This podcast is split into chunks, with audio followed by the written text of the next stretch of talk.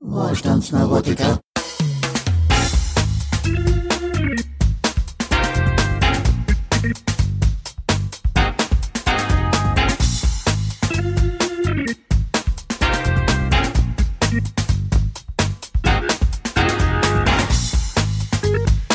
Hier ist der Wohlstandsneurotiker, der Podcast der Neuland-Rebellen. Herzlich willkommen, mein Name ist Tom J. Weltmann.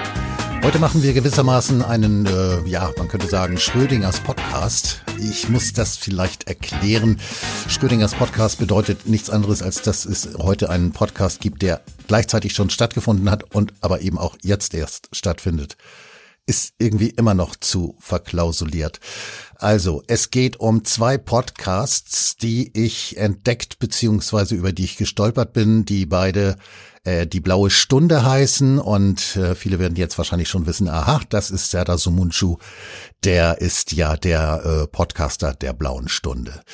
Und ähm, ich möchte dazu sagen, dass ich also äh, Serdar Sumunchu hochgradig schätze, wirklich ganz, ganz vieles von dem, was er gemacht hat, Finde ich großartig, hat mich die letzten, weiß ich nicht, zehn Jahre oder so begleitet, angefangen bei den Vorlesen aus Hitlers Tagebüchern und äh, diesem Programm, äh, ich weiß jetzt gar nicht mehr, wie es hieß, aber äh, grandioses Programm, in dem man im, im Prinzip alles und jeden beleidigt und auch Wert darauf liegt, dass jeder das Recht hat, beleidigt zu werden.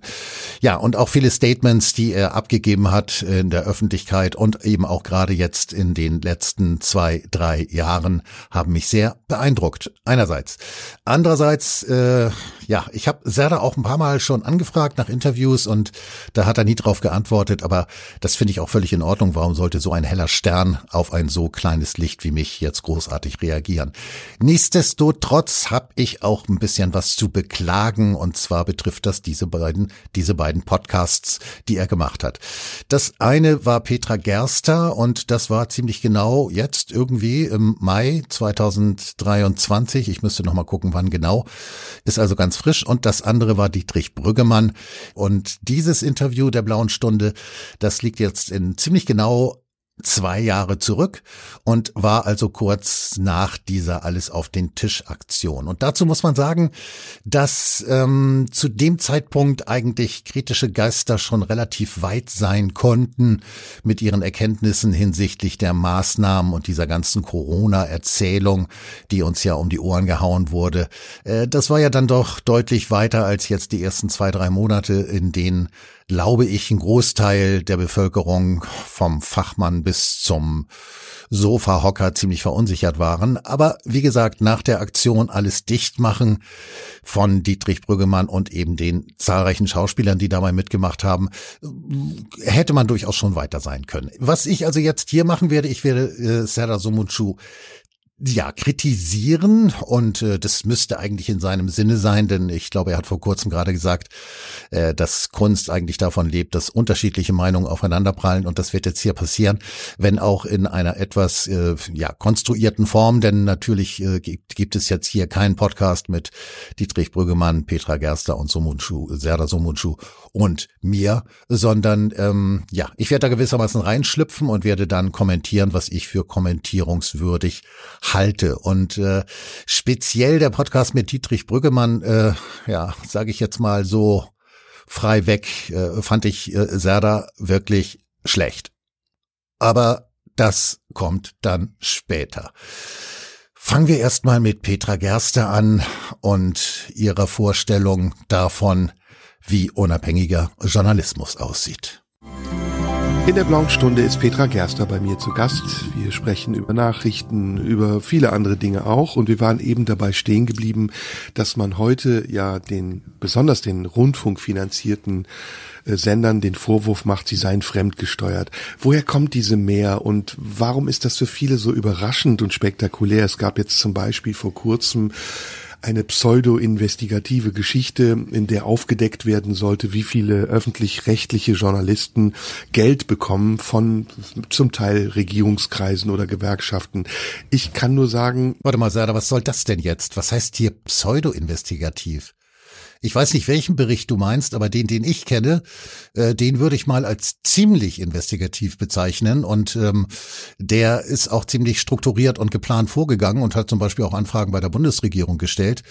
da kam schon einiges bei raus, äh, was normalerweise wahrscheinlich nicht rausgekommen wäre. Also was, was, was soll dieses Pseudo-Investigativ? Finde ich wirklich schwach, muss ich ganz ehrlich sagen. Das ist ganz normal. Diese Menschen, die dort arbeiten, so wie du auch, sind oft von Beruf Schauspieler oder Moderatoren oder Menschen, die eben das Sprechen vor anderen beherrschen. Und es ist eigentlich ganz normal gang und gäbe, dass man auch manchmal Jobs bekommt von, keine Ahnung, Ministerien oder irgendwem, der einen dafür engagiert, dass man etwas moderiert.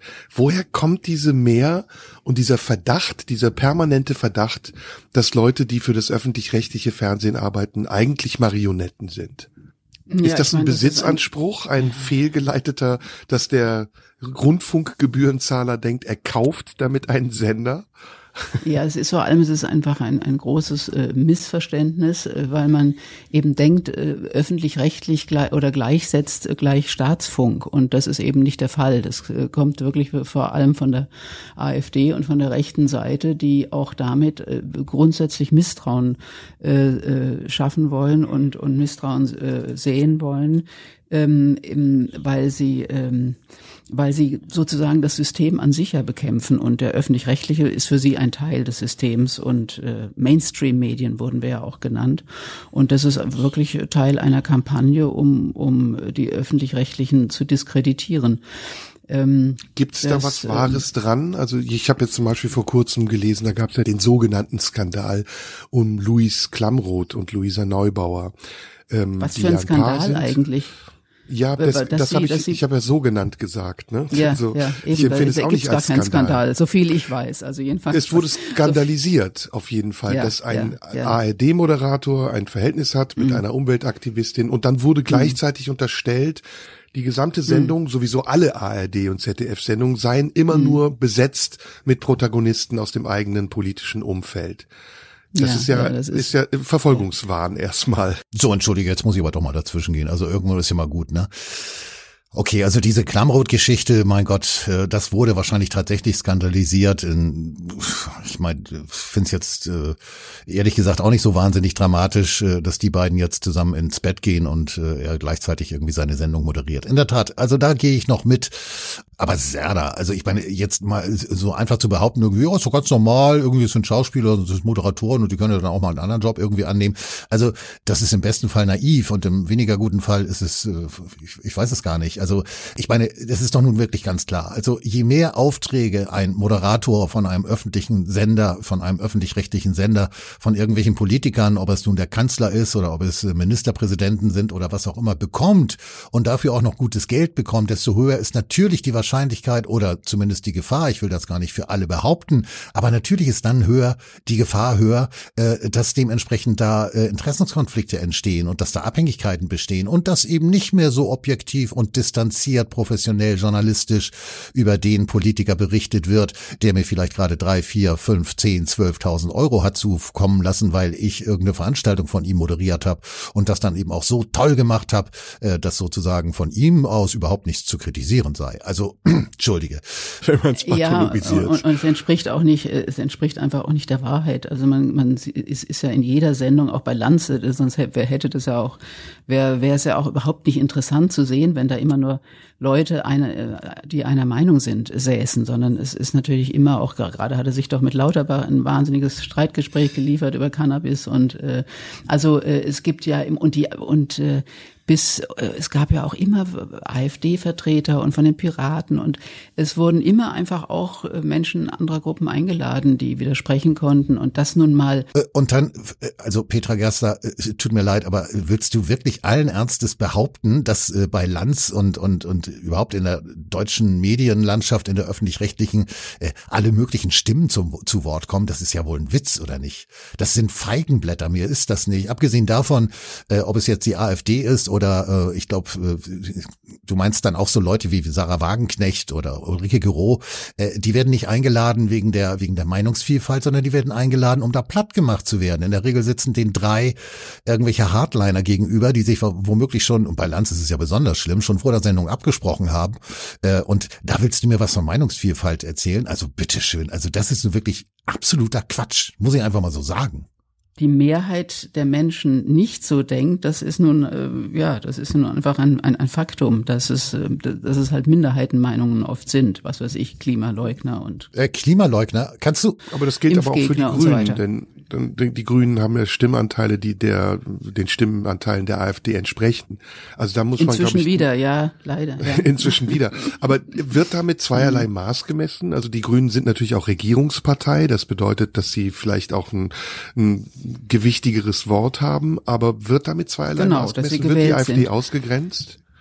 Ich glaube nicht, dass die AfD ausgegrenzt wird. Sie grenzt sich teilweise selber aus, weil sie auch äh, ja auch teilweise schon vom Verfassungsschutz beobachtet wird. Also sie ja würde ich jetzt aber äh, erstmal so nicht sagen. Also die Tatsache, dass der Verfassungsschutz sie beobachtet, äh, ist sowieso schon äh, eine gewagte Geschichte. Ich glaube, der Spitze äh, an der Spitze des Verfassungsschutzes sitzt, glaube ich, ein CDU-Politiker, wenn ich das richtig in Erinnerung habe. Irgendwie habe ich sowas vor kurzem mal gehört. Und äh, dass sie sich selbst ausgrenzt, ist natürlich auch Unsinn, denn sie wird schlicht und ergreifend nicht eingeladen beziehungsweise wenn sie eingeladen wird, dann in den Konstellationen, die ich eben schon beschrieben habe, drei, vier gegen eins oder so. Äh, da sie ist, äh, steht ja oft nicht auf dem Grund dieser Verfassung mehr und von daher grenzt sie sich selber aus, würde ich sagen. Sie ist. Ja, abgesehen davon, Frau Gerster, Petra Gerster, Frau Dings, äh, äh, verfassungsfeindlich.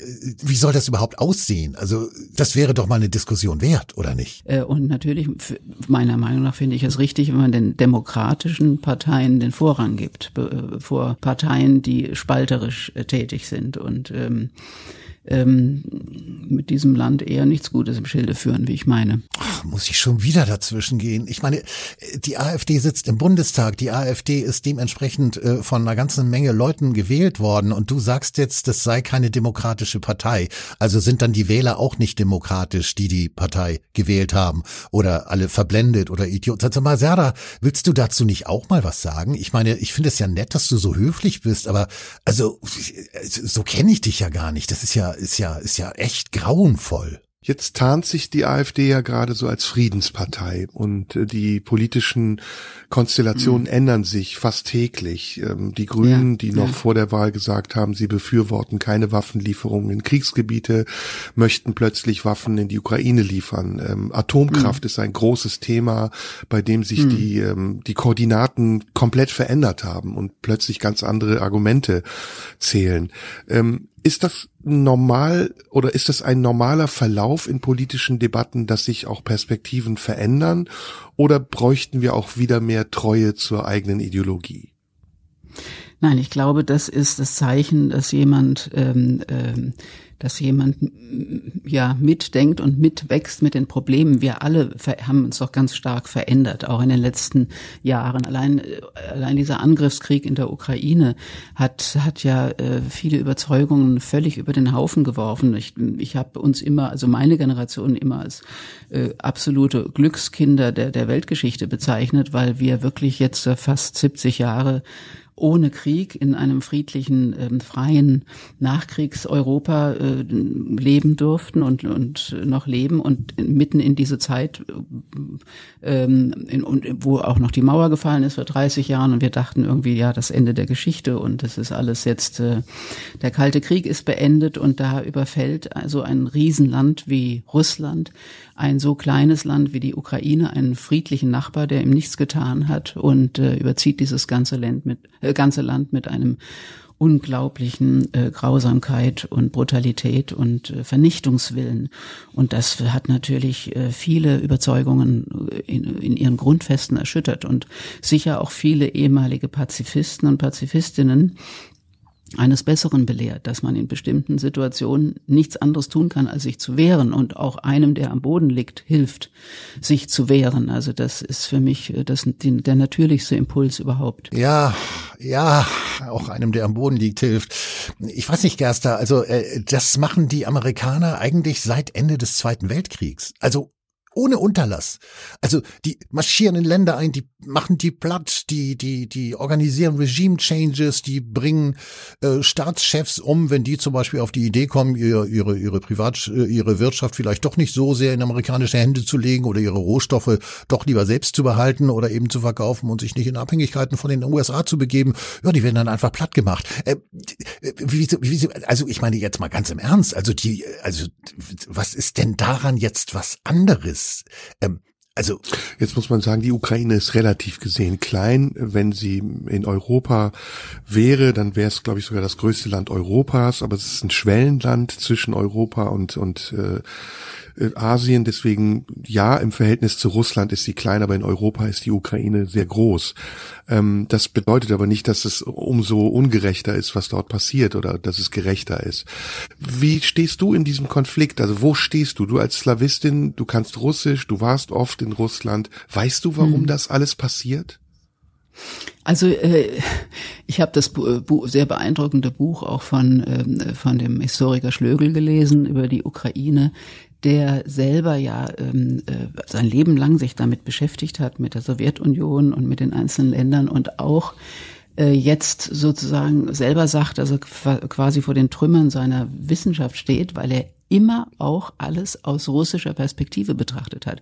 Und genauso war es in meinem Studium. Ich habe, ich habe Russistik studiert und ähm, aber auch die Ukraine war für mich die Ukraine war halt ja ein, ein Staat in der Sowjetunion, aber äh, letztlich war die dominante Perspektive die russische. Äh, ganz kurz dazwischen gegangen. Also die russische Perspektive ist für mein Empfinden sowas von überhaupt nicht mehr berücksichtigt oder betrachtet worden in den letzten Jahren. Denn äh, die Ukraine, wenn wir schon drüber sprechen, dann sprechen wir halt jetzt über die Ukraine. Die Ukraine ist natürlich schon lange ein Pulverfass. Und äh, das begann im Grunde genommen schon nach dem Zusammenbruch der Sowjetunion. Aber so weit wollen wir gar nicht zurückgehen. Spätestens seit dem Putsch 2014 und Frau Gerster wird jetzt sicherlich behaupten, das stimmt ja gar nicht, das war ein ganz demokratischer Umsturz und Widerstand und das ging alles mit rechten Dingen zu. Das ist Bullshit mit Verlaub und vielleicht wäre es auch gar nicht schlecht gewesen, wenn Sada das zumindest mal eingeworfen hätte. Aber okay, ich habe gesagt, er will hier höflich sein und dementsprechend soll er höflich sein, ist überhaupt kein Problem. Aber das Ganze jetzt auf den russischen Imperialismus runterzubrechen, das ist dann doch ein bisschen sehr arg gewagt. Und äh, vielleicht kommt sie noch mit der Idee, dass der Russe in Berlin einfällt oder so. Also das sind einfach Szenarien, die völlig absurd und völlig lächerlich sind. Und machen wir uns aber nichts vor. Also wenn die Russen jetzt tatsächlich schon Schwierigkeiten haben, äh, die Ukraine zu besiegen, die natürlich äh, massiv aufgerüstet hat seit 2014, das hat ja Merkel selbst zugegeben, und die darüber hinaus natürlich jetzt auch massiv mit Waffen und ach, Söldnern und Beratern und wie, wie, wie die dann so genannt werden, unterstützt wird, Panzern inzwischen und demnächst dann vielleicht auch Kampfjets. Äh, jedenfalls, wenn Russland es also nicht schafft, die Ukraine mal eben in zwei, drei Wochen einzunehmen, äh, wie soll denn das gehen mit, mit, mit Estland, Lettland, äh, Schweden, Finnland oder oder, oder gleich Berlin oder, oder Rom. Ich, ich weiß es gar nicht, wo die Szenarien dahin gehen. Na, lange Rede, kurzer Sinn. Also statt jetzt über den russischen Imperialismus zu sprechen, wäre es vielleicht mal sinnvoll gewesen, in den letzten paar Jahren mal über Russlands Sicherheitsinteressen nachzudenken. Und die NATO-Osterweiterung, auch wenn ihr das immer alle so gerne sagt, das ist ja gar nicht so schlimm, die NATO will doch gar nichts, die will nur spielen oder was? Nein, will sie nicht. Also, die NATO-Osterweiterung hat natürlich das Sicherheitsbedürfnis der Russen ganz massiv angegriffen könnt ihr mir erzählen, was ihr wollt, das ist nun mal so. Und das Ganze jetzt umzudrehen und zu sagen, irgendwie, oh, russischer Imperialismus und dementsprechend müssen wir jetzt auch Pazifismus über, über, über, über den Jordan schicken, irgendwie, das ist alles scheiße, jetzt, jetzt, jetzt wird Krieg geführt hier, ist ja für die gute Sache. Also, hallo? Geht's noch oder was? Und der russische Imperialismus, den, haben wir alle vollkommen unterschätzt. Und ähm, auch die die russische ähm, panslawistische Ideologie, die, die man übrigens auch schon bei Dostoevsky findet, und ähm, dass wirklich das Russische das allein der alleinige Maßstab ist, so wie bei uns das, beim Feminismus das Patriarchat, der, der weiße Mann das Maß aller Dinge ist, so war ist für diese für diese Länder war Russland sozusagen das einzige, was zählte, und die Ukraine wurde ja und das kam ja jetzt alles raus, auch in den Reden von Putin, ein, äh, schon immer ein, ein Staat, der im Grunde gar kein Recht hat zu existieren. Das war letztlich so ein Vasallenstaat und ein Bauernstaat und ein, eine Sprache, die man nicht ernst nehmen kann. Und, ähm, und das äh, eingemündet ist in einen wirklichen Vernichtungswillen. Und das finde ich so erschreckend. Und auch, dass wir das vorher nicht äh, mit der nötigen Sensibilität darauf reagiert haben, schon beim Überfall auf die Krim da hätte, da hat zwar Angela Merkel versucht, Sanktionen durchzusetzen, übrigens auch wurde ja heftig zurück, weil man jetzt greift man sie ja sehr stark an wegen der Russlandpolitik, aber sie wurde ja schon wegen der Sanktionen, dieser halb, also fast noch milden Sanktionen damals ja schon ganz stark angegriffen, auch von Seiten der Wirtschaft, weil man wollte ja sich seine Geschäfte nicht kaputt machen lassen. Okay, ich glaube, ich muss jetzt mal langsam rausgehen aus dieser Nummer. Das ist ja grauenvoll. Also jetzt geht's hier äh, um Geschäfte kaputt machen. Also Entschuldigung, äh, wirtschaftliche Zusammenarbeit über Grenzen hinaus bedeutet immer, dass Geschäfte miteinander gemacht werden. Das ist erstmal das eine. Und äh, daran hängen zum Beispiel auch Schicksale, menschliche Schicksale, Familien, Arbeitsplätze und so weiter und so fort. Das ist das eine. Das andere ist, dass äh, Geschäfte machen natürlich auch bedeutet hat, dass Russland uns jahrelang zuverlässig und über alle Krisen und Konflikte hinaus regelmäßig mit Energie, mit günstiger Energie in Form von Öl beziehungsweise Gas, Öl auch, aber in erster Linie Gas versorgt hat. Dass das jetzt nicht mehr der Fall ist, das hat im Übrigen nichts mit der Entscheidung der Russen zu tun, sondern mit der der deutschen Politik. Also das Ganze jetzt hier irgendwie runterzubrechen auf, ja, ja, also man hätte ja auch mal moralisch, es ist immer problematisch, moralisch zu argumentieren, wenn man es normalerweise eher sachlich tun sollte. Und die moralische Argumentation Argumentation, ja, die wollen ja Geschäfte machen, ist eine moralische Argumentation. Und die funktioniert letztlich nicht, weil man sich das Ganze nämlich pragmatisch vor Augen halten muss. Ist so. Ob wir wollen oder nicht. Also da hätten wir ganz anders reagieren müssen und nicht auch noch äh, und im Donbass äh, den den Einfällen da der russischen der kleinen grünen Männchen damals über die Grenze, also die, die da wirklich systematisch dieses Land eben infiltriert haben ähm, äh, da weggucken müssen und sagen, nein, Hauptsache wir haben unsere Ruhe und machen weiter unsere Geschäfte. Das ist, das ja. fliegt uns jetzt um die Ohren. Gut, gut. Es reicht an dieser Stelle. Es reicht wirklich. Und Sarah, tut mir leid. Ähm, ich finde es prima, dass du hier höflich gegenüber Frau Gerster bist, aber Frau Gerster hat keine Ahnung. Offensichtlich. Die kann studiert haben, was immer sie will. Was den Konflikt um die Ukraine angeht, hat sie keine Ahnung. Und dir, Sarah, unterstelle ich dass du davon durchaus ein bisschen mehr Ahnung hast und dass du vielleicht das ein oder andere hättest auch mal einwerfen können. Aber gut, du wolltest es vermutlich nicht, weil du höflich bist oder weil du es genauso siehst. Puh, ist ja auch kein Problem. Hast du ja selbst gerade vor kurzem gesagt, als du deinen Bühnenrückzug angekündigt hast, dass man eben nicht immer nur auf der einen oder anderen Seite steht und dass man äh, auch mal auf der vermeintlich falschen Seite stehen kann. Ist alles richtig, ist alles richtig. Bin ich total bei dir. Auf jeden Fall. Äh, aber auf der anderen Seite, du hast vor kurzem mit Sarah Wagenknecht gesprochen und das war dann doch eine etwas andere Nummer als die mit Petra Gerster hier, die also hier einen Klops nach dem anderen raushaut. Die kleinen grünen Männchen, das war übrigens der Running Gag der Krim, nicht äh, für den Donbass. Und in den Donbass sind auch nicht Russen reihenweise einmarschiert, sondern die Westukrainer haben den Donbass bombardiert und sind eingefallen mit Panzern und äh, Raketen und, und weiß der Henker was nicht alles und haben Frauen und Kinder getötet. Das wollen wir doch mal festhalten. 14.000 Tote in der Ostukraine nach UN-Zahlen, nach offiziellen UN-Zahlen. Also bitteschön, die Frau verdreht hier alles. Die Frau verdreht hier wirklich alles. Und ich muss ehrlich sagen, also bei aller Toleranz, und ich bin ein wirklich toleranter Mensch, ich kenne sogar Menschen, die auch tolerant sind, dass hier gar nichts von dir kommt, also das finde ich ziemlich schwach. Aber ich kann damit leben. Es ist immer noch nicht so schlimm wie das, was noch kommt, wenn wir gleich über Dietrich Brüggemann sprechen, beziehungsweise uns zusammenhocken. Wohlstandsneurotiker.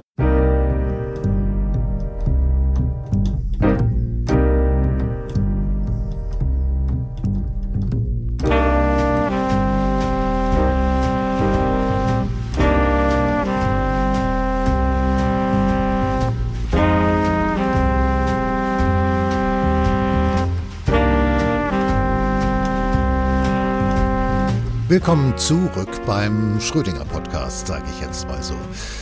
Ja, nach Petra Gerster folgt jetzt also der zweite Teil Serda Sumunchu mit Dietrich Brüggemann und das Ganze war 2021 im Mai, ich glaube am 23. weiß ich jetzt nicht mehr so ganz genau, auf jeden Fall im Mai 2021 und die Aktion Alles dicht machen äh, war da noch gar nicht so lange her und darüber wird Serda jetzt gleich mit Dietrich Brüggemann sprechen und ja, ich habe mich dann jetzt reingeschummelt sozusagen. Also starten wir.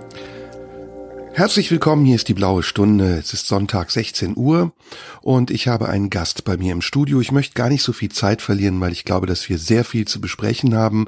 Es ist Dietrich Brüggemann, der bekannt geworden ist, zunächst mal als Regisseur, würde ich sagen, aber noch berühmter und berüchtigter als, ähm, ich sag mal in Anführungsstrichen, Initiator der Aktion Alles dicht machen. Hallo Dietrich. Hallo. Die Vorgeschichte zu unserem Gespräch, das wir jetzt kurzfristig eingeschoben haben, ist, ähm, dass du uns einen Brief geschrieben hast, weil wir im Podcast mit Florian Schröder über eure Aktion gesprochen haben wie ich finde, immer darum bemüht, es äh, distanziert, aber auch vielleicht ein bisschen kritisch und trotzdem aber sachlich zu betrachten. Und trotzdem kommt es vor, dass man äh, im Podcast, weil man ja frei spricht, ein paar Dinge sagt und offensichtlich gab es darunter ein paar Sachen, die dich gestört haben. Du hast uns einen Brief geschickt daraufhin und ähm, ich kann nur ganz kurz aus diesem Brief zitieren. Ist das für dich okay, wenn ich das kurz lese? Je nachdem was. Ich lasse mich überraschen. Na, es geht nur, ich will nur einfach die, den, die Diktion deines Briefes nochmal vortragen, damit du ja. weißt, warum ich mich bei dir gemeldet habe. Nämlich ja. aus purer Angst. Ähm, dass sie solche unbelegten Behauptungen in die Welt setzen, wirft kein gutes Licht auf sie. Ich habe keine Lust, so etwas mit Anwälten zu regeln, aber es wäre möglich. Sie machen da eine Tatsachenbehauptung, die durch nichts zu belegen eindeutig falsch und eindeutig eher verletzend ist. Wir bewegen uns also im Bereich der üblen Nachrede.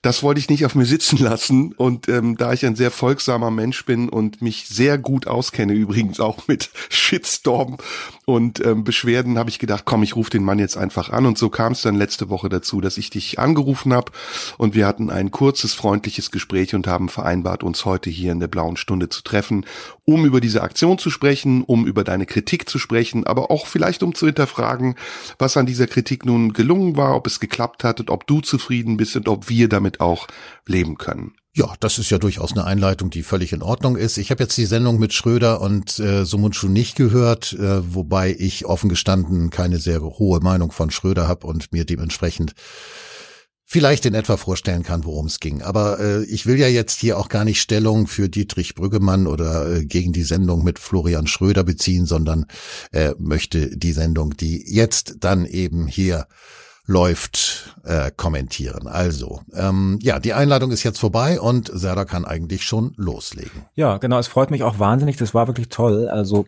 keine Stunde, nachdem ich diesen Brief abgeschickt hatte, ruft Serdar Sumunchu an und sagt, komm in meine Sendung. Und ich so, ja klar, unbedingt. Wobei man auch dazu sagen muss, die, die inkriminierte Aussage, auf die ich mich da bezogen habe, die fand ich schon ein bisschen heftig. Also, dass Dietrich Brüggemann nicht nur am Rande vom Querdenkertum und Verschwörungsmythologie steht, sondern mittendrin. Das hat von den teilnehmenden Schauspielern anscheinend keiner ähm, recherchiert, wo ich sagen musste, äh, der kam übrigens aus dem Mund von Florian Schröder, den ich auch gerade am Telefon hatte.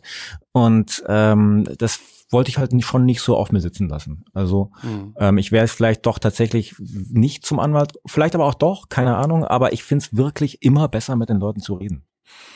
Ich finde es auch, wenn man erst drohen muss, damit man redet, finde ich es ein bisschen äh, Nazi-mäßig, um, um in deinem äh, Sprachgebrauch zu bleiben. Aber ich glaube, du meintest es nicht so. Und Moment, ist jetzt ja, Nazi-mäßig mein Sprachgebrauch? Wo kommen wir hier gerade hin? Ähm, ich meine, du hättest ja gesagt, die Kritik auf deine Aktion hätte faschistoide Züge gehabt. Deswegen dachte ich, gebe ich das mal wieder. Äh, Deine Kritik auf unsere, unseren Podcast hatte auch leicht faschistoide Züge. Nee, das ist Rechtsstaat, dass ich einfach sage, ich lasse nicht alles auf mir sitzen, ist ja das Gegenteil von Faschistoid. Also ich finde, Nein, ich meine damit die Drohung, also die latente Drohung, die drin steckt, finde ich, ist halt, muss meiner Meinung nach nicht sein, dass du sagst, ey, ich könnte zum Anwalt gehen, aber meldet euch, dann lass ich's. Warum schreibst du nicht einfach, hey, lass uns sprechen, das hat mir nicht gefallen? Kann ich auch machen. Beim nächsten Mal weiß ich, dass ich da mit netten Leuten zu tun habe und spare mir einfach den Umweg. Cool. Ähm, pass auf, fangen wir einfach mal ganz von vorne an. Ich kannte dich nicht vorher, obwohl wir viele Berührungspunkte haben. Ich bin ja, wie du weißt, auch äh, Schauspieler oder hauptsächlich eigentlich Schauspieler und kenne viele dieser Leute, die da in deiner Aktion dabei waren, aber auch welche, die nicht dabei waren und die mich angerufen haben zu der Zeit, als ihr das geplant habt. Und ähm, ich weiß nicht genau, wie das abgelaufen ist und deswegen würde ich erstmal gerne damit anfangen, dass du mir erklärst, was ist das eigentlich für eine Aktion gewesen? Was hattet ihr davor? Ja, also das hat, es kam irgendwie per Zufall ins Rollen eigentlich. Also seit einem Jahr schaue ich mir diese ganzen Lockdown-Sachen an und diese, diese ganzen Pandemie-Maßnahmen und sehe es tatsächlich sehr kritisch aus vielen Gründen und da werden wir später auch noch drauf kommen, warum. Aber ich habe da einige sehr fundamentale Fragen, ob das wirklich in diesem Ausmaß sein muss und ob es auch in dieser Form sein muss, nämlich als staatlich verordnete Regeln und Maßnahmen, weil das, glaube ich, ein bisschen an der Natur des Menschen vorbeigeht. Das nur am Rande. Ich habe mich dann sehr lange damit ein bisschen allein gefühlt, dachte, bin ich hier der einzige Geisterfahrer und alle anderen sagen, das ist doch vollkommen klar, was ist denn mit dir los? Bist du jetzt Querdenker oder was? Hab immer nur so mich auf Facebook mit einzelnen Leuten gekloppt, was irgendwie quälend war und so ein paar Texte auf meinem Blog geschrieben und dann hat mich irgendwann mal ähm, Volker Bruch kontaktiert, der was auf meinem Blog gelesen hatte, das war so im Winter und dann Wer auch noch Volker eine andere Bruch, wenn ich Volker Bruch ist darf? Schauspieler, der ist der Hauptdarsteller aus Babylon Berlin und mhm. ähm, dadurch allein schon recht bekannt. Ist das dieser und, Typ, der jetzt in diese angebliche ähm, querdenkernahe Partei eingetreten ist? Der hatte, glaube ich, ja, der hat einen Mitgliedsantrag gestellt, glaube ich, ja. Und ähm, wusstest du das zu dem Zeitpunkt oder hast du das später erfahren? Nö, wir haben ja auch, das, das wurde, das habe ich erst erfahren, als es dann irgendwann in der Presse auch so rumgejagt wurde, wie irgendeine Untat oder ein Verbrechen oder irgend sowas. Und ich dachte, na gut, jemand tritt in eine Partei ein, weil er das Programm von der gelesen hat und sie anscheinend irgendwie gut findet. Wo ist jetzt hier, Hätt, wo ist jetzt das Problem? Also der hat dich angerufen, hättest du das, wenn du es gewusst hättest, vorher äh, trotzdem gemacht? Also hättest du dich drauf eingelassen? Also das hat mich beim Hören dann doch ziemlich verwirrt, weil ich sah da eigentlich als jemanden dachte kennengelernt zu haben, äh, jetzt nicht persönlich, aber als äh, Künstler, als Figur kennengelernt zu haben, äh, der jetzt keine große, keine großen Probleme mit Kontaktschuld hat. Äh, ich vermute, dass es hier um die Partei Die Basis geht. Die ist ja in dieser, in der Corona-Episode entstanden oder gegründet worden. Und äh, warum er da jetzt äh, ja quasi ja im Prinzip eine Kontaktschuld konstruieren will oder irgendwas anderes konstruieren will. Ich weiß gar nicht, worauf er hinaus will. Also ich meine, Brüggemann sagt ja ganz klar, ja gut, der, da ist eine Partei und er hat das Programm gelesen und das gefällt ihm, also ist er eingetreten. Punkt, aus, Ende. Ich weiß gar nicht, was man darüber noch großartig diskutieren soll. Also das finde ich schon äh, etwas schräg, auf jeden Fall. Natürlich Weil du klingst ja jetzt sehr liberal und sagst es mir eigentlich scheißegal, in welche Partei jemand eintritt. Hauptsache, der hat eine gute Idee. Also wenn, wenn der Typ jetzt AfD-Mitglied gewesen wäre, was ich bei jedem deutschen Schauspieler, den ich kenne, für extrem unwahrscheinlich gehalten hätte, ähm, hätte ich mir vielleicht Gedanken gemacht. Trotzdem ganz prinzipiell finde ich ein Problem, dass man irgendwie anscheinend bei jedem, mit dem man Kontakt hat, erstmal abfragen muss, ob der jetzt irgendwie auch nicht, nicht vielleicht doch ein Nazi ist oder ein Kinderschänder oder das ist so eine, wir haben so eine gesellschaftliche Beweislastumkehr. Also in der zivilisierten Gesellschaft gehe ich mal, lerne ich dich kennen, reiche dir die Hand und damit sagen wir auf eine Art auch, wir sind unbewaffnet und wir vertrauen uns gegenseitig, dass wir uns nicht gleich eine reinhauen werden. Übrigens auch vertraue ich dir, dass du mich nicht gleich mit dem tödlichen Virus infizieren wirst. Und auch diese, das ist ja auch gerade so umgekehrt. Also man muss Gut, jetzt die ganze Zeit beweisen. Mal. Schweif, mhm. schweif nicht ab, erklär Wir schweifen nicht ab, ja, genau. Also Volker Bruch hat dich angerufen und Volker Bruch ist ein nee, Schauspieler, den du kennst und du weißt nicht zu dem Zeitpunkt, als er dich anruft, Jetzt sei mal dahingestellt, ob Querdenker Schon falsch. sind er hat oder mich, nicht. Er hat mich gar nicht angerufen. Der hat mir einfach im Winter mal eine Mail geschrieben, dass er meinen Blogtext gut fand und da entstand erstmal gar nichts drauf. Okay, und, und dann wusstest hat, du dann auch nicht, wie der, wie der zu dieser ganzen Corona-Geschichte steht. Es ist ja auch egal letztendlich. Ja doch, der hat sich über einen Blog von mir gefreut, also hat er wohl inhaltliche Übereinstimmung damit gehabt. Ähm, so, ich habe da so einen Text geschrieben, der hieß Brief an keinen Freund und hat sich damit beschäftigt, was die Regierung auch in der Kommunikation der Krise meiner Meinung nach falsch macht. Ähm, nämlich ähm, führt jetzt zu weit. Jedenfalls, da ist erstmal, was wollte der denn von dir? Ist, der wollte mir einfach nur sagen, dass er den Text gut fand und mehr hat er mir gar nicht gesagt und ist auch gar nichts daraus entstanden. Und erst so zwei Monate später hat mich dann eine andere Schauspielerin mal angerufen, hat gemeint, hier gibt es so eine Gruppe von Leuten, die schon seit, seit September oder Oktober eigentlich immer so jeden Sonntag um neun so eine Zoom-Session machen. Das sind so sechs, sieben mal acht Schauspieler, die sich halt irgendwie, da waren jetzt, also war Volker war dabei, aber halt. Und wer war andere, die Schauspielerin?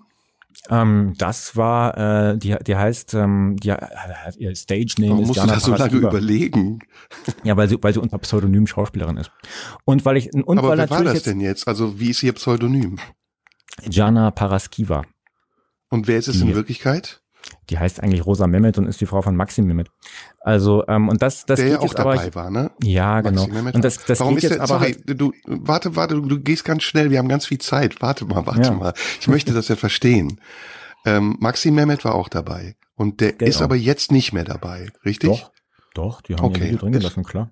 Sein Video war drin. Nee, genau. Okay. Und in dieser, in dieser Gruppe, da wird's jetzt halt delikat, weil in dieser Gruppe, da sind dann jetzt noch andere Leute dabei gewesen und die wollen jetzt halt nicht unbedingt, dass ihre Namen da genannt werden. Und das habe ich natürlich zu respektieren, weil die wollen halt jetzt nicht einfach nochmal den Shitstorm haben, dass sie, dass sie diese skandalös verbrecherische Aktion irgendwie sogar mit initiiert haben. Und Entschuldigung, in welcher Position bin ich jetzt hier da auszuplaudern? Also Ja, ja, lass uns, lass uns das klären, in welcher Position du bist. Wir müssen aber Musik hören, weil wir ja eine Radiosendung sind. Wir beruhigen uns jetzt und gleich sind wir wieder da. Ich habe es noch nicht ganz gecheckt, aber ich, wenn du gestattest, frage weiter aus Neugier und wenn ich noch neugieriger sein darf, natürlich hake ich auch nach, wenn ich es nicht verstehe. Ist es okay? Ja, immer. Wunderbar. Dietrich Brüggemann bei mir in der blauen Stunde. Gleich reden wir weiter. Jetzt hören wir erstmal ein bisschen Musik. Red velvet wallpaper stained by the cigarette smoke. of In der blauen Stunde heute ist Dietrich Brüggemann, der selbst Regisseur ist und ähm, wir reden jetzt mal ganz kurz nicht über diese Aktion. Es nervt auch ein bisschen. Ich würde gerne mal ein bisschen mehr von dir wissen. Du bist ja hoch dekoriert. Ich habe gesehen, ähm, leider ist das heutzutage die gängige Form der Recherche, dass man Wikipedia durchforstet. Aber Max Ophüls Preis, ähm, etliche Filme gedreht. Du bist richtig fett im Business. Ist das so? Ich weiß gar nicht, ob ich so fett im Business bin. Ich bin in diesem Business auch schon immer irgendwie bisschen Außenseiter gewesen, weil, ähm, ja, was soll ich sagen, meine Filme waren schon immer irgendwie anders. Also Dreizimmer Küche Bad war damals in so Arthouse sehr erfolgreich und auch bis heute irgendwie wird da gern geguckt. Dann, du hast dann habe ich halt Bürotatorte gedreht, die sehr Ah, erfolgreich einen, waren. einen, einen. ja, diesen davon. äh, täglich Einen. grüßt das Murmeltier, ne? Genau, genau. Das war auch, das war ein, ein inneres Blumenpflücken, dieser Film. Habe ich sehr gerne gemacht. Und dann zwei mit den Stuttgartern, die auch wirklich immer sehr gut gelaufen sind. Und ähm, genau, ich habe viele Musikvideos gemacht für Kommt dann-. Genau, du bist nämlich Ja. auch, machst auch Musik. Kommt dann daher die Verbindung zu den vielen Tatort-Schauspielern? Unterschiedlich. Also ich habe ja, ich habe mal durchgezählt, in der Aktion waren insgesamt 60 Schauspieler dabei. Also Ja. acht sind vor Release aus verschiedenen Gründen rausgefallen, weil es videotechnisch einfach nicht fertig war oder tatsächlich einer hatte so einen Quelldenker-Pullover an, so vor einem Rubicon, wo drauf stand, bewaffnet euch mit Wissen, wo ich wirklich gesagt habe, nee, äh, äh, nee, das machen wir nicht, also leider nein. Oder es gab doch welche, die vor Release gesagt haben, nee, ich möchte doch nicht dabei sein. Jedenfalls, und von diesen 60 sind irgendwie, glaube ich, 21 so direkt von mir angesprochen worden, andere kamen über andere. Also es war so Warum wolltest du den, warum wolltest du den Querdenker-Pulli nicht drin haben? Na, weil, weil wir genau das äh, nicht wollten. Wir wollten, wir wollten uns von dieser auch etwas problematischen Randströmung, die ja auch nicht so richtig definiert ist, wo jetzt die einen sagen, das sind alles verkappte Nazis oder von Nazis unterwandert oder äh, das, wir wollten einfach nicht wirklich uns für diese Ecke Werbung machen, sondern uns sachlich an der, an der Situation abarbeiten, ohne uns gleich Die- einen Pulli anzuziehen. Die Soundcloud-Seite, die du hast als DJ, da ist ein Hintergrundbild drauf, auf dem man eine Demo sieht. Was ist das für eine Demo? Pff, das du stellst Fragen. Keine Ahnung. Müsste Ist das nicht deine Spotify, ist das nicht deine Soundcloud-Seite? Also ich habe so, ein- ich habe als als Also jetzt sie ist ja mittlerweile auch nicht mehr online. Warum ist die Doch. nicht mehr online? Also Oder jetzt mal der wieder? Reihe, der Reihe nach. Ich habe, ich habe, als die Clubs äh, zu waren, dachte ich, jetzt habe ich mal, jetzt mache ich mal so ein, so, ein, so ein Musikprojekt, was Clubmusik macht. Macht doch jetzt genau Sinn. Ich mache sehr gerne Musik, unter anderem auch elektronische Musik. Das habe ich dann nach zwei Städten in Frankreich, die mir auf so einer Landkarte begegnet sind, Noisy, Nancy genannt. Heißt natürlich, dann denkt jeder Noisy Nancy. Und hab Okay, dann so, und dann so, hast du aber die Seite gestaltet und gedacht, ich nehme einfach irgendein Bild. Bist du auf die Tastatur gefallen wie Beatrice van Storch? Nee, Das Hintergrundbild von dieser, von dieser Seite ist, jetzt habe ich es offen es ist keine Demo, das ist eine, eine, eine vollgepackte Wiese mit Leuten bei einem Festival, wo ich mit einer anderen Band gespielt habe, von der Bühne runter fotografiert. Das ist eine Menschenmenge, aber das ist keine Demo, das ist das äh, Heimspiel Könnte man jetzt auch als. Andeutung verstehen. Serda, was, was willst du? Wo, worauf willst du hinaus? Als Andeutung verstehen? Demo oder Festival? Was, was, was willst du zum Ausdruck bringen? Ich verstehe es nicht. Ich verstehe nicht, wohin deine Frage geht. Oder deine Fragen gehen. Verstehe ich einfach nicht. Kapier ich nicht. Vielleicht kommt es ja noch. Ich weiß es nicht. Könnte man ja auch denken, das ist jemand, der kokettiert so ein bisschen mit diesem Bild, weil man es auch missverstehen könnte, oder? Man kann alles Gerade wenn als man so alles- im Auge des Sturms steht. Äh, Man kann alles als alles verstehen, man kann einfach hingucken und sagen, es ist ein Festival mit Leuten, die auf einer Wiese mit Decken picknicken. Also, ähm, ja. Also du findest, es ist undifferenziert, wenn ich das so oberflächlich betrachte. naja, ist halt irgendwie falsch. Ja, es ist falsch und es ist undifferenziert, auf jeden Fall. Also ich verstehe es, wie gesagt, immer noch nicht. Und was soll man daran falsch verstehen? Selbst wenn es eine Demo wäre, dann wäre es halt eine Demo. Na und? Ich kann jetzt auch mein, meine linke Hand angucken und denken, interessant, das sieht aus wie, weiß ich nicht, mir fällt gerade nichts ein, aber äh, Dann lass uns zu den Tatorten kommen. Jemand, der so kluge Tatorte macht wie du, der ist ja dazu in der Lage zu entscheiden, welches Stilmittel er wählt, um den Kern seiner Aussage am effektivsten zu transportieren. Findest du, dass die Aktion, die du gemacht hast, dem gerecht geworden ist, was du sagen wolltest? Und was wolltest du sagen? Durchaus, ja. Was wollte ich sagen? Ich glaube, da müssen wir zurück zu, zu der Geschichte gehen, die, äh, die ich gerade angefangen habe zu erzählen. Aber nicht von französischen von, Städten und so, das ist mir zu nee, verworren. Nee, ja, Sag ganz letzten, simpel, was wolltest du Musik, machen? Vor der letzten Musik habe ich, hab ich, hab ich gesagt, da geht es nicht um, was ich machen wollte, sondern was wir machen wollten. Ja. Nämlich diese Gruppe von Schauspielern, die sich da schon irgendwie ein drei halbes Jahr oder so immer getroffen hatte und ähm, die waren alle sich einig darin, dass sie diese Lockdown-Situation höchst problematisch finden und irgendwie falsch finden und es eigentlich fundamental gerne anders hätten. Warum? Was die, fanden die falsch? Welche Maßnahmen? Die haben alle Kinder und stellen sie sehen, wie das, wie das den Kindern zusetzt. Die fanden alle es absolut schrecklich, dass wir. Hatten die in, in konstruktive so Gegenvorschläge? Sada, das ist ja jetzt ein Totschläger, oder? Also jedes Mal, wenn Kabarettisten auf der Bühne irgendwas kritisieren, dann kommen irgendwelche Vollpfosten um die Ecke und sagen, ja, hast du ja auch Vorschläge, wie man es besser machen kann. Und jetzt machst du genau das. Äh, hallo? Also besonders, also man muss sich schon noch mal in Erinnerung rufen. Äh, das war 2021 im Mai, das war nicht 2020 im Mai. Dann hätte ich vielleicht für diese Fragen und auch für diese latente Aggressivität noch ein gewisses Verständnis gehabt, weil da Gott, da waren halt, naja, Mai, hm, können wir ruhig mal so nehmen, da waren dann meinetwegen noch irgendwie 80, 90, 95 Prozent der Leute verunsichert, war ich vielleicht im Mai 2020 auch noch, aber doch nicht im Mai 2021. Also äh, ja, also ich glaube, jeder, der sich damit auseinandersetzt, hat konstruktive Gegenvorschläge. Dass Welche man, zum Beispiel ähm, Kinder in die Schule schicken? Ja, äh, man kann ja in andere Länder schauen und sagen, äh, hier wird's längst nicht so hart gehandhabt wie in Deutschland und trotzdem oh, Frankreich, Spanien, super krasser Lockdown, Ausgangssperre, fast den ganzen Tag in Italien, drei Monate Lockdown, also war Deutschland ja, genau. nichts. Genau, aber Schweiz. Würdest du sagen, Deutschland hatte einen strengen Lockdown? Mittlerweile ist Deutschland so ziemlich das strengste Land. Alle anderen um uns herum machen doch auf. Deutschland wird immer mehr zum Geisterfahrer. Aber Deutschland also hat ja auch mittlerweile recht stabile, gute Zahlen im Vergleich zu anderen Ländern, wo es richtig durch die Decke gegangen ist. Ja, allein, allein dieses, dieses Festhalten am Inzidenzwert als alleinige, als alleinige Größe ist doch irgendwie schwierig. Also natürlich schauen irgendwie alle nach Schweden und ich muss sagen, mit Recht, weil da ist halt irgendwie noch nicht mal Maskenpflicht. Alles ist offen. Es gibt Aber die Todeszahlen sind wesentlich höher. Der Schnitt der Todeszahlen ist viel höher als sonst sonst wo.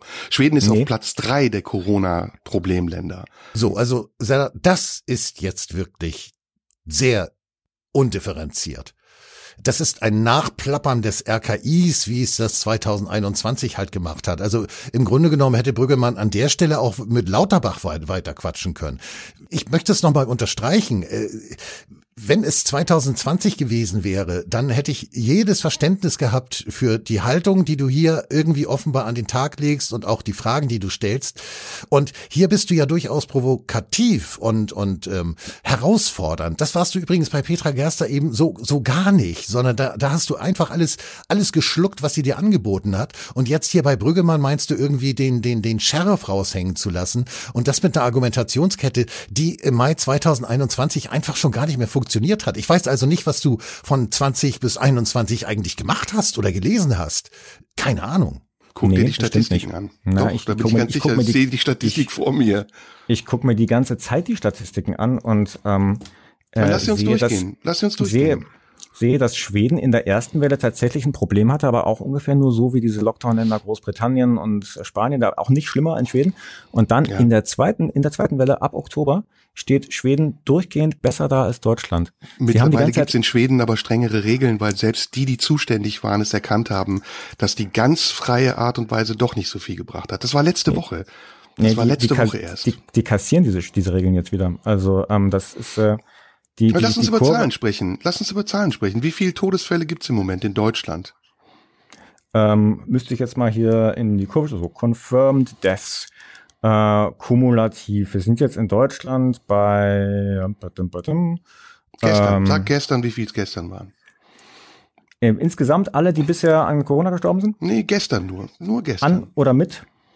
Du musst sehr lange überlegen. Also mit der Materie ja. scheinst du dich dann aber nicht wirklich auseinandergesetzt zu haben. Nat natürlich, natürlich setze ich mich die ganze Zeit mit der Materie auseinander. Ich habe jetzt nur nicht jede Zahl, die du mir abfragst, sofort parat vor mir. Entschuldigung. Okay, ich glaube, das eine andere Frage. so müssen wir jetzt, glaube ich, auch nicht miteinander umgehen, oder? Nee, würde ich auch sagen. So muss man nicht miteinander umgehen. Und schon gar nicht, wenn äh, Sada sowieso derjenige ist, der die Fragen stellt und sich auf den ganzen Kram vorbereitet hat und da wahrscheinlich sowieso irgendwie aus seinem ganzen Schreibtisch irgendwelche Zahlen ausgedruckt und ausgearbeitet äh, vor sich liegen hat und jetzt äh, Brüggemann mit äh, Fragen konfrontiert, äh, die er natürlich nicht auf seinem Schreibtisch liegen haben kann, sondern wahrscheinlich sitzt er vor seinem Laptop, Rechner oder was auch immer und hat jetzt versucht, so schnell wie möglich über das Dashboard rauszufinden, wie viele Todesfälle es gab. Im Übrigen, Sarah, äh, das war schon eine ziemlich gute Frage an oder mit Corona. Das hast du jetzt mal eben so beiseite gewischt und äh, dass Brüggemann sich jetzt mit der Materie nicht beschäftigt hat, also das ist schon ziemlich anmaßend, muss ich ganz ehrlich sagen. Das behauptest du jetzt aufgrund einer solchen Fangfragensituation, die du hier gerade in die Wege geleitet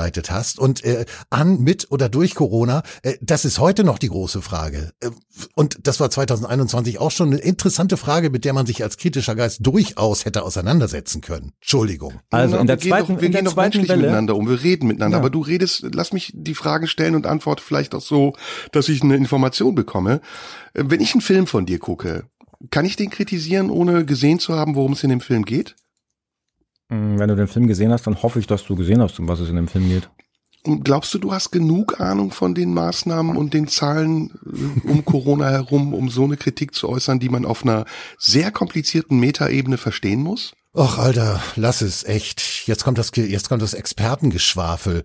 Äh, jetzt äh, müssen wir plötzlich alle äh, Epidemiologen oder Virologen sein oder, oder, oder sonst was für Fachleute, um die ganze Thematik zu verstehen. Bist du ja, glaube ich, auch nicht, Serda, ne? Äh, du bist ja, du bist ja Schauspieler, hast du vorhin gesagt. Also, bist du denn der Meinung, dass du die Komplexität im Mai 2021 tatsächlich durchschauen konntest? Oder äh, bist du womöglich auch nur Erzählungen erlegen, die heute längst widerlegt sind oder, oder hast Belege angeführt, die es bis heute überhaupt gar nicht gibt. Weißt du eigentlich, dass die Zahlen- und Datenlage angefangen bei der Wirksamkeit der Masken und der Wirksamkeit der, der Maßnahmen und der Wirksamkeit von Lockdowns und Schulschließungen bis heute nicht vernünftig analysiert sind, beziehungsweise überhaupt gar nicht vorliegen? Ähm, da muss ich jetzt mal andersrum fragen. Glaubst du, ähm, glaubst du, wir haben in der Demokratie nicht alle das, den, die optimistische Annahme, dass alles, was in der öffentlichen Sphäre stattfindet und uns betrifft, auch von uns auf eine Art verstanden werden kann, die uns zumindest befähigt, zur Wahlurne zu gehen und da halt eine Entscheidung zu treffen. Und jetzt Glaubst ist du, dass die Demokratie im Moment die richtige Antwort ist auf die Pandemie? Ja, ich würde sagen, ja, eindeutig. Und ich vermute mal, Brüggemann sagt das jetzt auch, aber das Problem ist gar nicht die Antwort, das Problem ist die Frage. Sada, was, was, was willst, also ich kann immer nur fragen, was willst du zum Ausdruck bringen? Wo willst du hin? Willst, wie würdest du selbst die Frage jetzt beantworten? Würdest du sagen, nein, also Demokratie kann nicht die richtige Antwort auf diese Pandemie sein?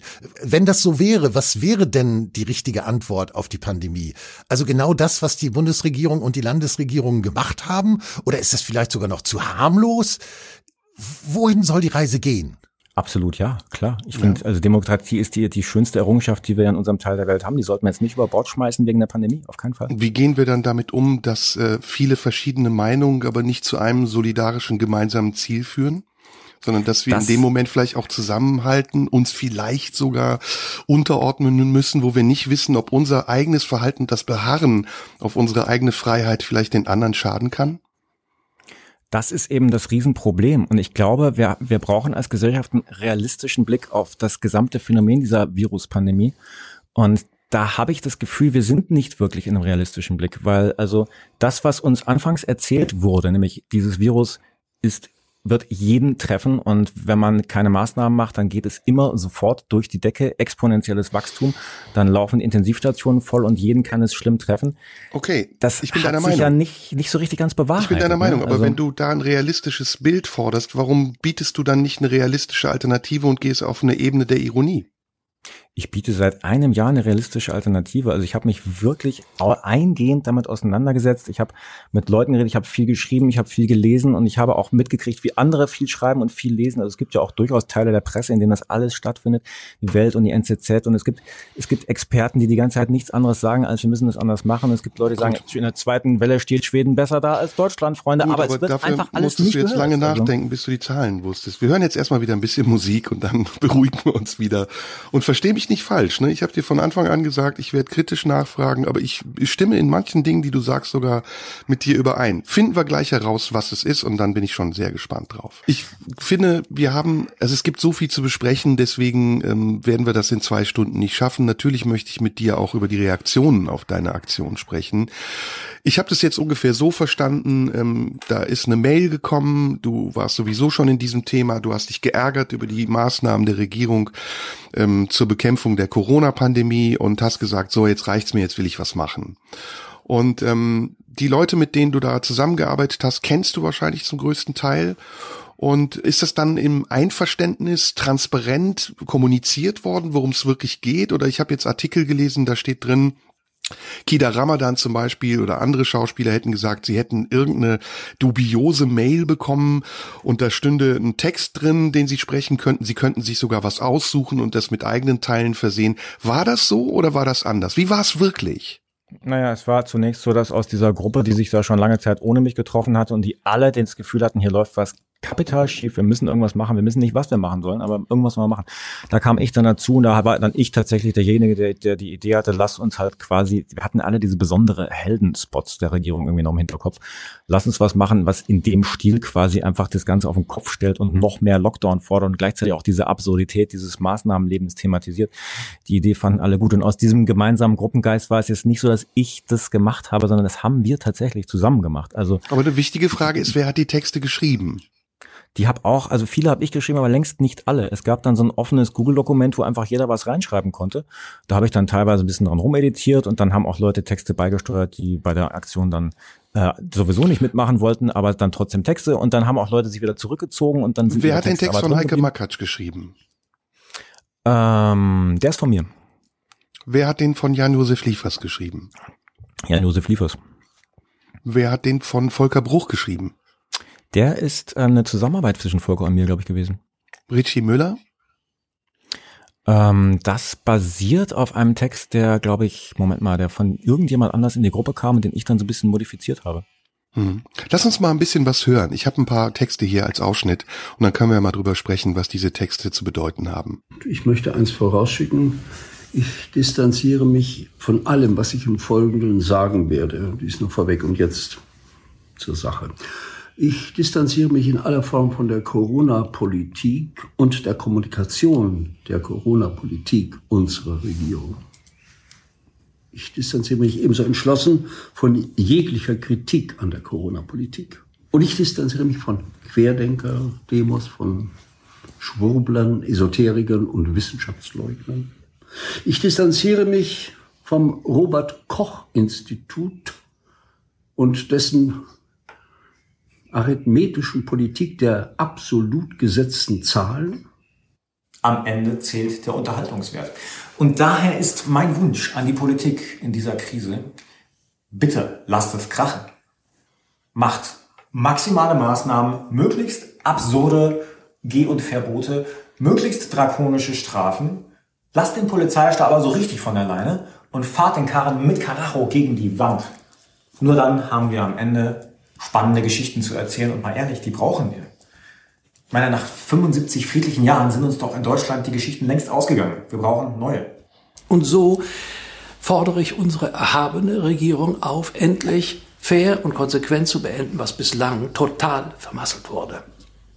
Schließen Sie ausnahmslos jede menschliche Wirkungsstätte und jeden Handelsplatz. Nicht nur Theater, Cafés, Schulen, Fabriken, Buchhandlungen, Knopfläden, nein, auch alle Lebensmittelläden, Wochenmärkte und vor allem all die Supermärkte sind wir erst am Leibe und nicht nur an der Seele verhungert und allesamt mausetot entziehen wir auch dem Virus samt seiner hinterhältigen Mutantenbagage die Lebensgrundlage. In letzter Zeit habe ich aber das Gefühl, dass einige Zeitungen damit beginnen, alte, überwunden geglaubte Vorstellungen von kritischem Journalismus wieder aufleben zu lassen. Dagegen müssen wir uns wehren. Das dürfen wir nicht zulassen. Wir sollten einfach nur allem zustimmen und tun, was man uns sagt. Nur so kommen wir gut durch die Pandemie. Ein Jahr lang hatte ich durchgehend Angst. Doch diese Angst lässt jetzt nach. Und das macht mir Angst. Ich will wieder mehr Angst haben. Denn ohne Angst habe ich Angst. Deshalb appelliere ich an unsere Regierung. Macht uns mehr Angst. Die Menschen im Land brauchen diese Angst jetzt. Liebe Regierung, lasst uns in dieser Lage nicht allein. Es ist jetzt so wichtig, dass wir alle genug Angst haben. Das hätte von Attila Hildmann sein können, alles, oder? Polizeistaat, 75 Jahre, damit spielst du auf die Nazi-Zeit an. Wir leben ja, in der Das hat Diktatur. ja Angela Merkel selbst gesagt. Sie hat gesagt, das ist die Das schwerste ist Krise nach dem Zweiten Weltkrieg, aber sie hat nicht gesagt, wir sind Ja. äh, in einer Diktatur. Das habe ich auch nicht gesagt.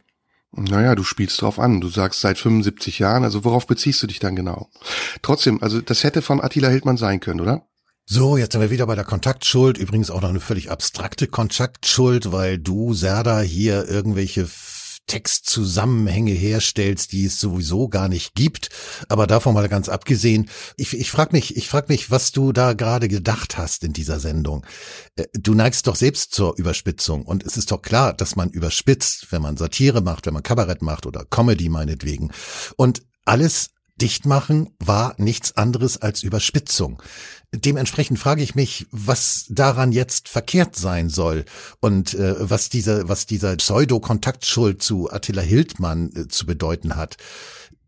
Das ist für mich einfach nicht konstruktiv, was du hier abziehst. Ich habe keine Ahnung, weil von Adler Hildmann kenne ich nur, äh, dass er mal veganer Koch war und dann zu, mit Corona vollkommen äh, Das glaub ich dir weggeschlittert ist in eine Richtung, wo er sich nicht. selbst als Reichskanzler installieren will, mittlerweile in der Türkei lebt und auf Telegram gegen alles und jeden wütet. Also, Aber du weißt, was ähm, Attila Hildmann gesagt hat. Also das glaube ich dir nicht. Du sagst, du beschäftigst dich mit Corona, du weißt nicht, was Attila Hildmann alles gesagt hat, dass wir in einem Polizeistaat leben, dass das er gibt an jede Menge Müll Diktatur von sich. erinnert.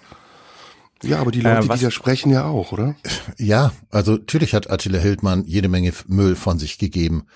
Aber ich verstehe immer noch nicht den Zusammenhang zu diesen Leuten, diesen Schauspielern, die hier eine Aktion gemacht haben, die die Maßnahmenpolitik, die ja nun mal drastisch war, nochmal überzeichnen und äh, durchaus Andeutungen machen, die vielleicht zu einem Vergleich taugen, um eine Gefahr zu schildern, die in dieser Situation definitiv in der Luft lag. Und dementsprechend finde ich nach wie vor, ich fand die Aktion damals schon großartig und ich finde sie immer noch großartig und ich kann nicht verstehen, wie du, Serda, über diese Aktion in einer Art und Weise herfällst, die ich von allen möglichen Leuten erwartet hätte, aber nicht von dir. Gut, jetzt kann man natürlich sagen, ich bin Serdar Somuncu, ich mache sowieso nicht das, was man von mir erwartet und das finde ich gut und deswegen schätze ich dich ja auch. Aber gut, dann ist es natürlich auch naheliegend, dass wenn mir das nicht gefällt, was du abziehst und das, was du hier jetzt äh, mit dem Dietrich Brüggemann abziehst, das gefällt mir nun mal nicht.